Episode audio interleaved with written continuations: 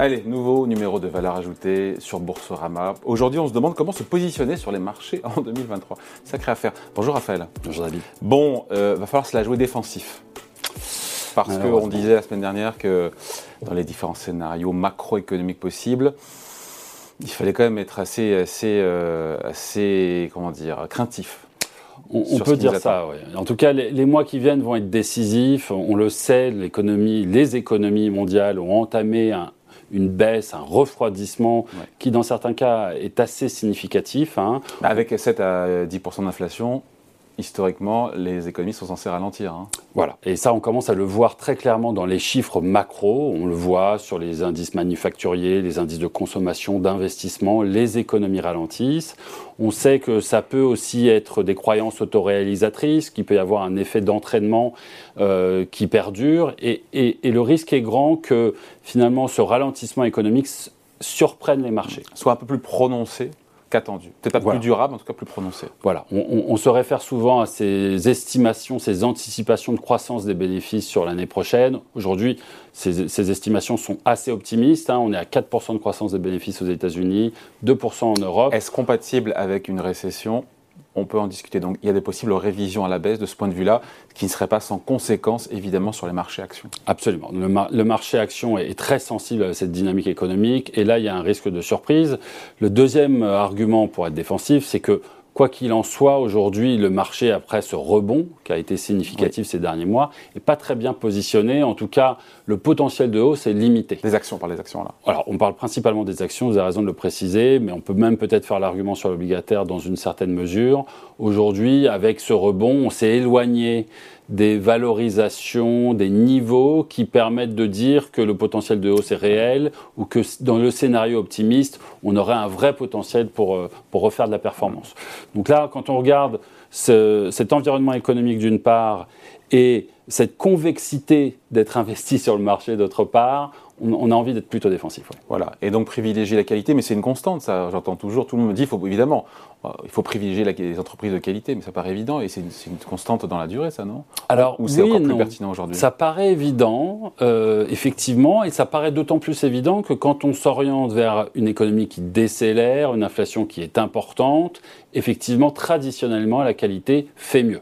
Il y a cette fameuse fuite vers la qualité, les entreprises résilientes, avec des grosses marges, qui ont fait leur preuve dans différents cycles économiques, qui ont cette capacité de, soutenir différents cycles économiques, traditionnellement, elles font mieux sur les marchés. Donc oui, c'est évident. Ce qui est étonnant, et on pourrait presque parler d'une anomalie de marché, c'est que cette année 2022, cette qualité, elle n'a pas bien marché elle n'a pas bien performé. Sur les actions, elle sous-performe le reste du marché. On met quoi dans ces actions de qualité? Ce n'est pas une question de secteur d'ailleurs, c'est euh, une question de. On, retrouve des, valeurs de qualité dans tous les secteurs possibles. Voilà, absolument. Alors il y a plein de façons de mesurer la qualité. Nous, nous on aime bien utiliser euh, un indicateur qui s'appelle le rendement sur capitaux, le rendement sur capitaux employés, ROCE, qui vous dit que. Euh, la, quantité de profit que vous obtenez en investissant 1 dollar, 1 euro dans le business de l'entreprise en question. Et, lorsque vous utilisez cette mesure et que vous regardez par exemple le premier quartile de ces entreprises sur les marchés, ce premier quartile, il a plutôt sous-performé le reste du marché. Donc là, ce n'est pas intuitif. Donc la qualité n'a pas payé en 2022 Elle n'a pas payé, elle est moins chère qu'elle n'était en relatif au marché. Et d'ailleurs, c'est amusant de constater que sur l'obligataire, c'est la même histoire l'investment grade, donc les, notations les meilleures, les entreprises de meilleure qualité d'un point de vue obligataire, euh, a moins bien performé que le haut rendement.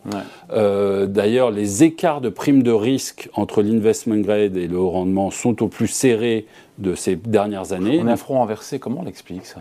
Alors, c'est une bonne question. Il y, a, il y a des facteurs. Serait-ce un conundrum, pour reprendre l'expression de Ben Bernanke? Il y a, une anomalie. Une... Notre point de vue, d'une part, commençons par cela, il y a clairement une anomalie. En tout cas, il y a une opportunité pour l'investisseur selon nous en 2023. Si effectivement ce cycle économique venait à s'assombrir, être dans la qualité à un moment où elle n'est pas chère semble faire beaucoup de sens. Donc ça, c'est une première chose. Après, il y a quand même des facteurs techniques qui expliquent cette sous-performance jusqu'à présent. Sur la partie action, L'éléphant dans la pièce s'appelle l'énergie. Hmm. L'énergie, elle n'est pas dans la qualité, elle a des, faibles retours sur capitaux employés euh, et elle a eu une performance remarquable jusqu'à hmm. présent, portée par. Et puis elle est polluante aussi. Hein. ah, souvent. polluante, on essaie d'en rester écarté. Mais elle a surperformé depuis un an avec les remontées des prix du baril, elle a surperformé. Donc ça, c'est sur la partie action.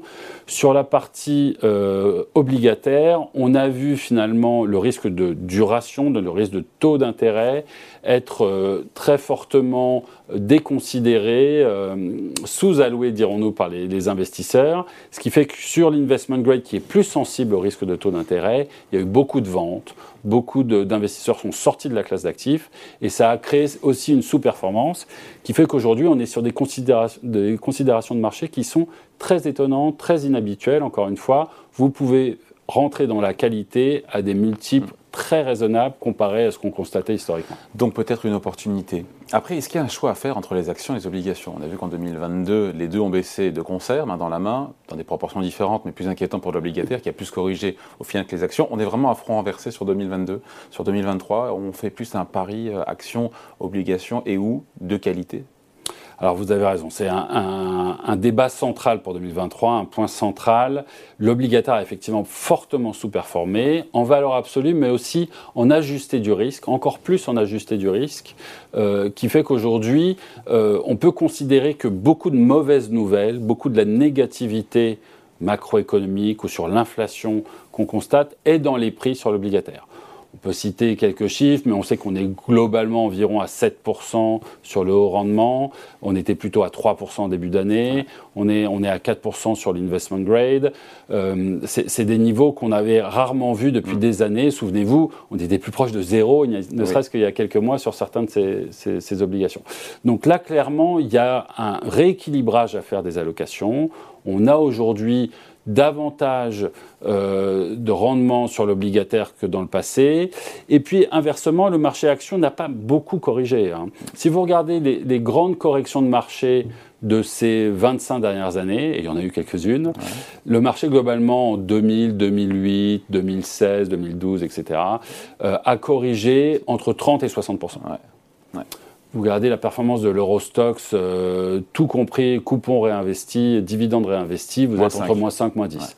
Donc là, on est assez loin des, euh, des standards de correction habituels et le risque de baisse sur les actions est important. Donc, pour faire vite, effectivement, rééquilibrer vers de l'obligataire en 2023 semble indiquer. Bon, euh, on donne plus de précision, on s'arrête là, on dit quoi Donc, sur où investir, s'il faut être encore plus précis? Alors, sur les actions, on a parlé de la qualité. Euh, il y, a quelques poches de qualité, encore une fois, qui sont assez disloquées. Et on revient peut-être à ce concept de dispersion dont, on parle parfois, cette idée qu'il y a beaucoup d'écarts de performance, de rendement, de valorisation d'une action à l'autre, d'un secteur à l'autre. Donc, par exemple. Au sein du même secteur? Parfois aussi. Euh, l'exemple le plus euh, typique, c'est la technologie où on a beaucoup de, dislocations, on a des, des, des actions technologiques qui ont fait des moins 50, moins 60, moins 90. Euh, certaines méritent d'être là et on est globalement prudent sur la technologie. Il y a eu une bulle d'exubérance euh, sur des business qui n'étaient soit pas profitables, soit même pas euh, prouvés, dirons-nous, qui, qui, a eu le mérite d'exploser et qui a peut-être encore un potentiel de baisse. Mais inversement, on a de très belles compagnies dans les grosses tech qu'on connaît bien américaines, hein, les Google, Microsoft et d'autres, qui, pour certaines d'entre elles, se présentent à des multiples de valorisation très décotés, parfois 30% de décote comparé à leur historique euh, récent.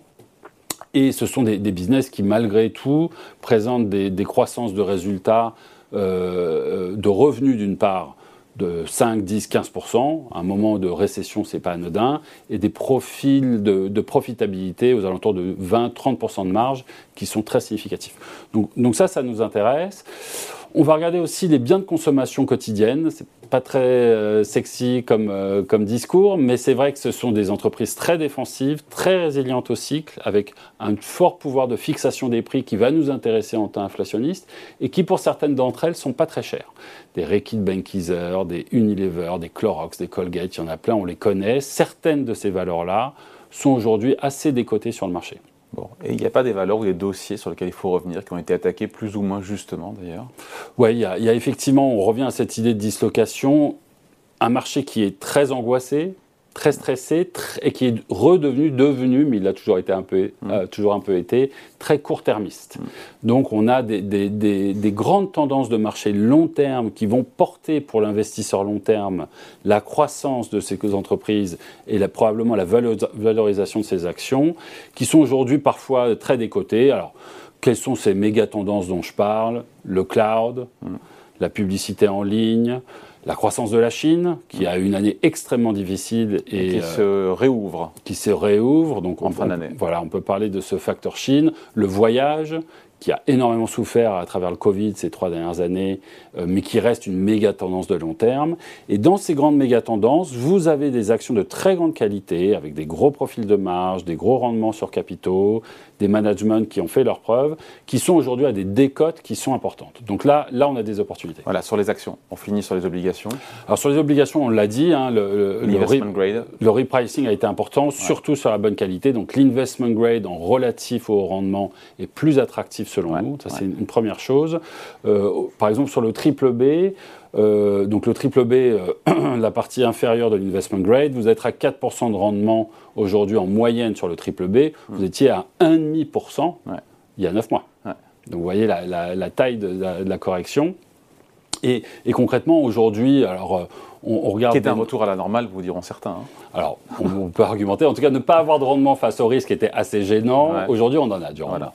On va dire ça. Euh, on, va, on va aussi globalement faire attention à cette sensibilité au taux d'intérêt. Le risque qu'on ait des oscillations fortes sur le marché des taux d'intérêt est grand. Et donc, rester sur des financements courts nous semble plutôt adéquat. Et sur le court, vous êtes globalement bien payé. On regardait l'autre jour euh, le papier Jaguar euh, qui aujourd'hui, pour euh, quelques années avant maturité, est à 9% de rendement. Vous regardez des grandes banques européennes d'Europe de l'Ouest qu'on connaît tous, du papier senior, vous pouvez être jusqu'à 4%, du papier subordonné. Sur quelle durée, sur quelle maturité? Quelques années, 3-4 ans. Sur euh, le papier subordonné, vous pouvez être à 8%. Ça, c'est des rendements qu'on avait rarement vus. Alors, il faut faire ce travail fondamental, indispensable, dossier par dossier. Mais vous avez aussi la dislocation, vous avez du rendement et pour l'investisseur long terme qui souhaite se positionner et peut-être moyenner à la baisse de manière prudente et très sélective, il y a des poches d'opportunités. Allez, merci beaucoup Raphaël et on se retrouve l'année prochaine. Merci David. Valeur ajoutée revient évidemment en 2023 sur Boursorama.